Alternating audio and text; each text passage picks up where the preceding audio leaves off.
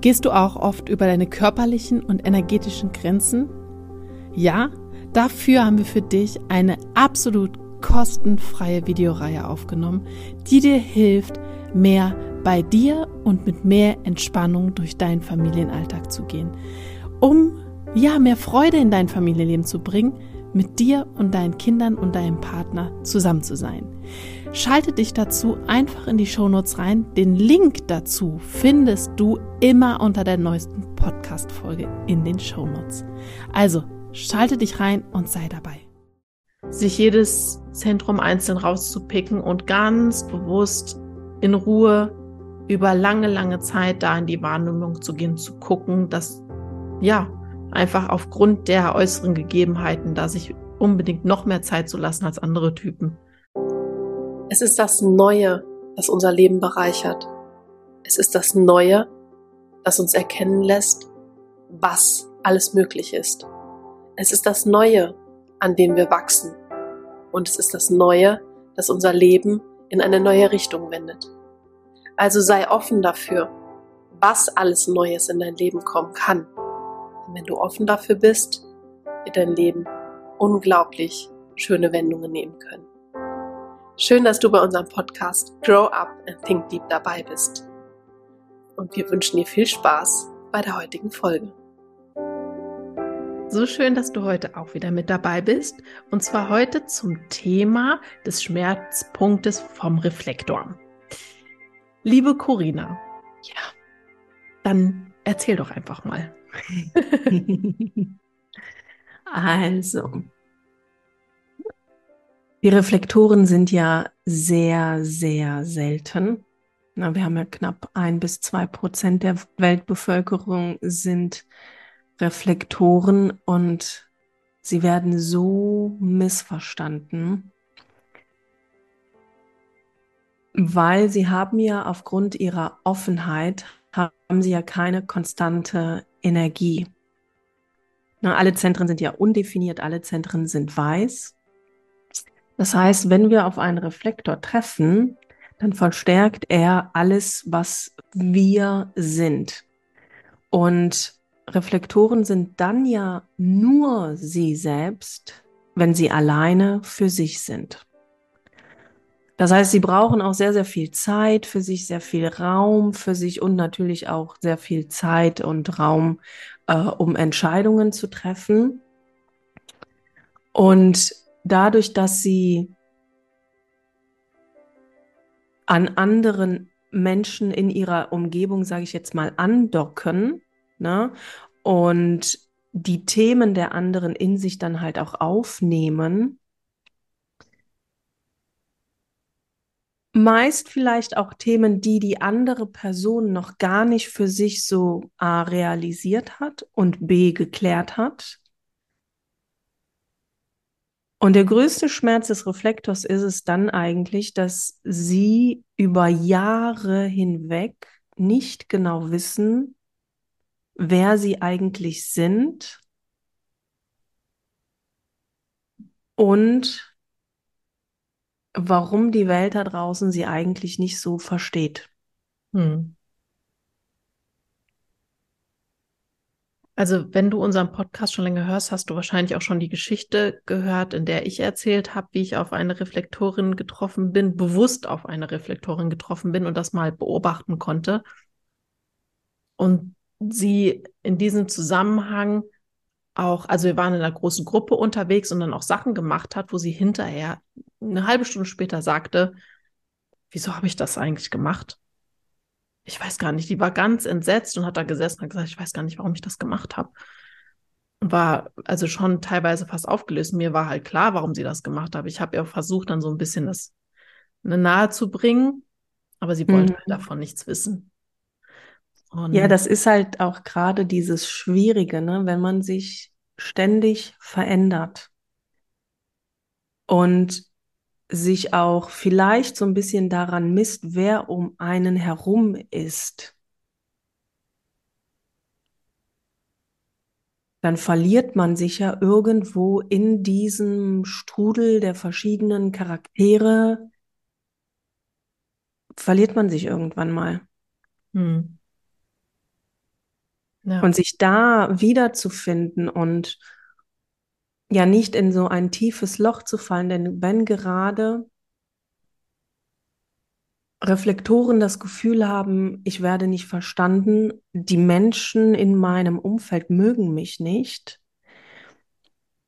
dann ziehen sie sich zurück und werden da natürlich dann auch, ja, wütend.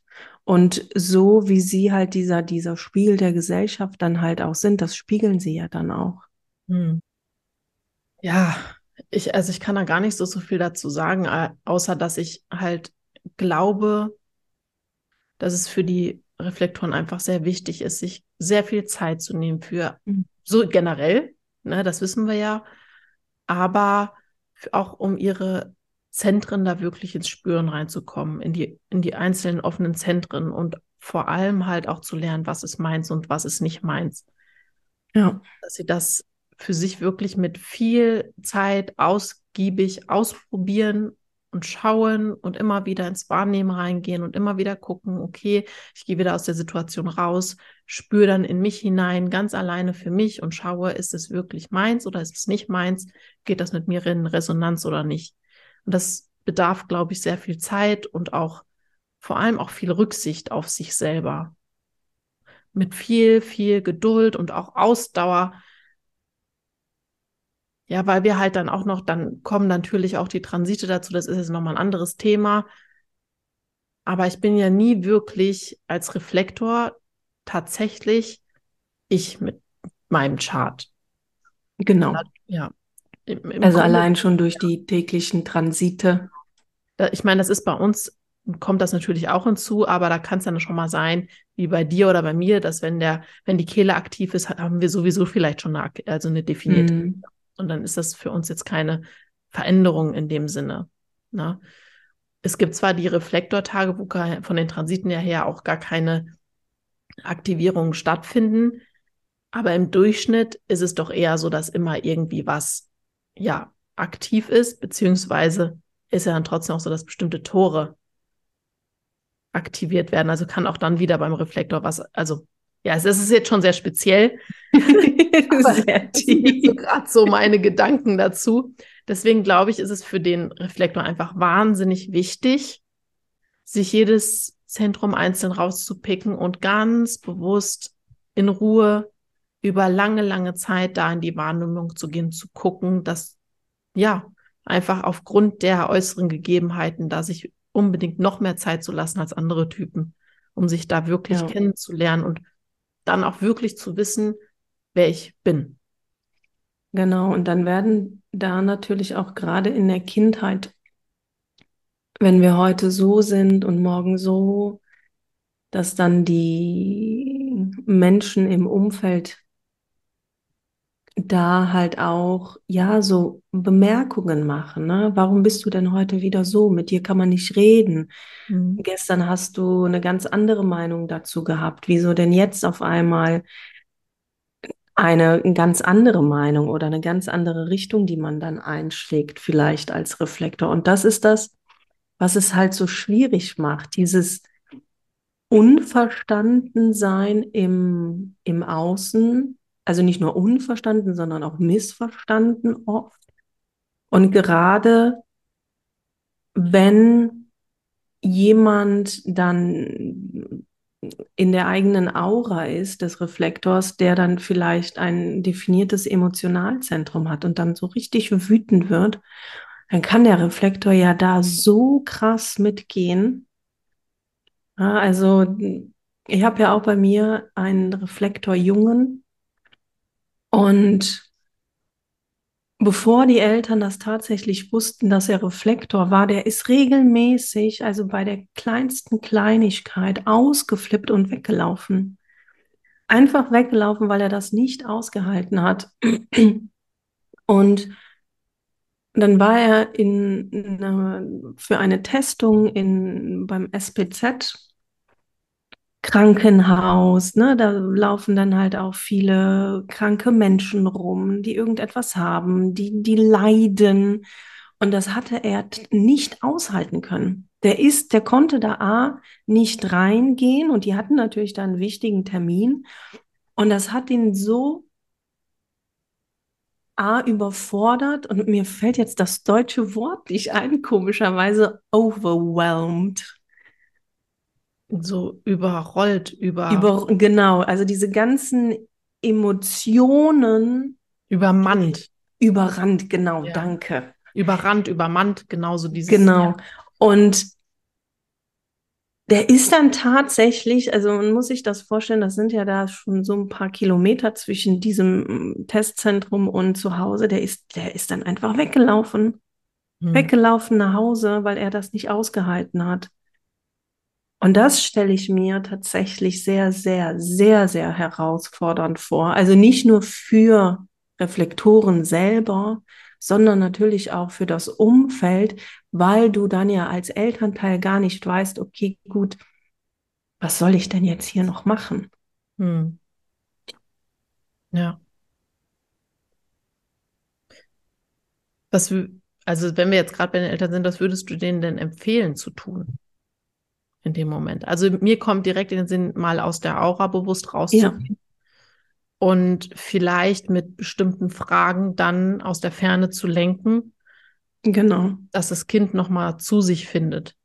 genau. Also da auch ja Raum geben, Raum geben, weil ger gerade wütende Reflektoren, puh, das ist wie so, ich weiß nicht, wie so eine Atombombe, die dann einfach geschaltet wird und die machen dann alles platt. Also das, da ist die Wut von, von, von einem Manifestor oder von äh, der Frust von einem Generator, das ist gar nichts dagegen, weil die das ja so krass verstärken, die Reflektoren, und dann halt auch verstärken und wiedergeben, also dass man da, das, das ist wie so eine Atombombe, ne, die dann einfach explodiert. Hm. Und dann sollte man sich tatsächlich auch in Acht nehmen, ne? Weil also wenn die das dann auch ausleben, dann wird es sehr unschön. Hm. Ja, daher umso wichtiger, die Achtsamkeit zu schulen. Ja, Für jeden. Ja, drumherum eigentlich nicht nur für den Reflektor selber, sondern auch für die, die mit einem Reflektor zusammenleben oder Kontakt haben. genau. Ja. Ja.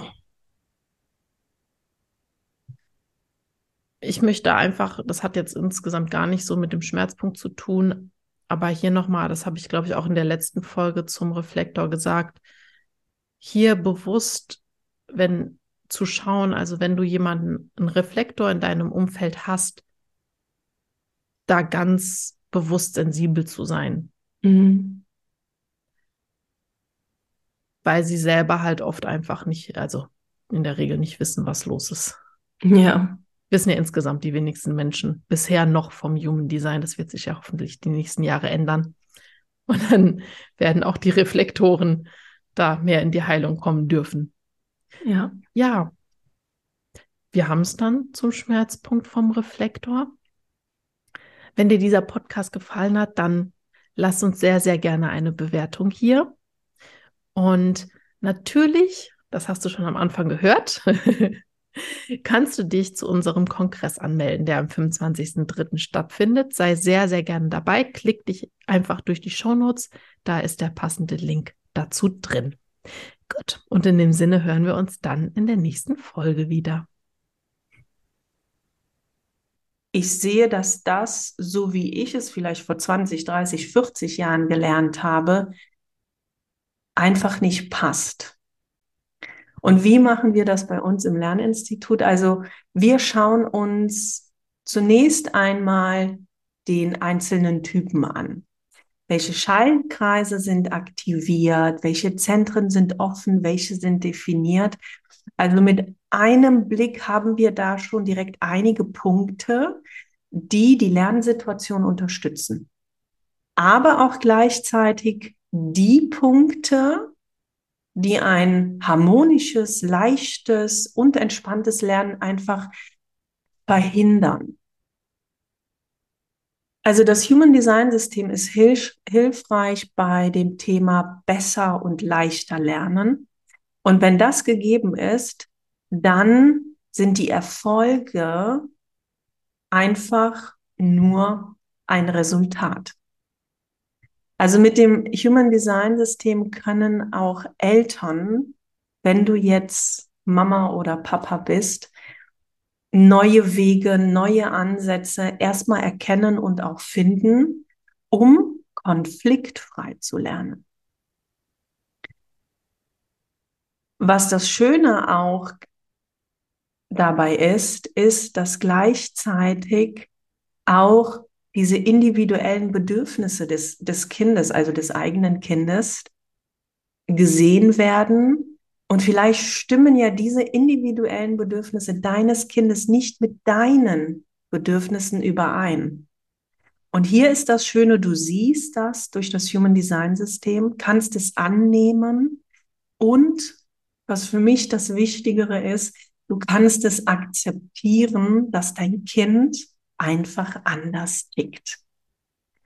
Und in den nächsten Folgen werden hier nochmal einzelne Themen aufgegriffen in Bezug auf Human Design, Schule und Lernen.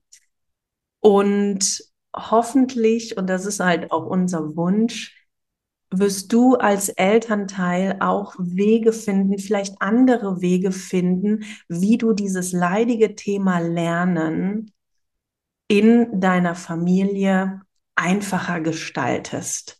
Beziehungsweise wie du das Thema Lernen und Schule an die Bedürfnisse deines Kindes besser anpasst. Denn für viele Kinder ist die Schule ein sehr, sehr wichtiger Lernort. Dort gerade hier stimmt das System schon seit einigen Jahren einfach nicht mehr, weil viele Kinder in jungen Jahren frustriert sind, unmotiviert sind und haben einfach keinen Spaß am Lernen. Und auch gerade Kinder, die persönliche Herausforderungen haben mit dem Thema Lernen und auch viele Eltern werden durch dieses Benotungssystem, das wir haben, schon sehr früh unter Druck gesetzt. Also freu dich, weil in den nächsten Podcast-Folgen werden wir immer wieder dieses Thema aufgreifen. Nicht nur hier, sondern auch in unserem anderen Podcast, im Transformius Podcast.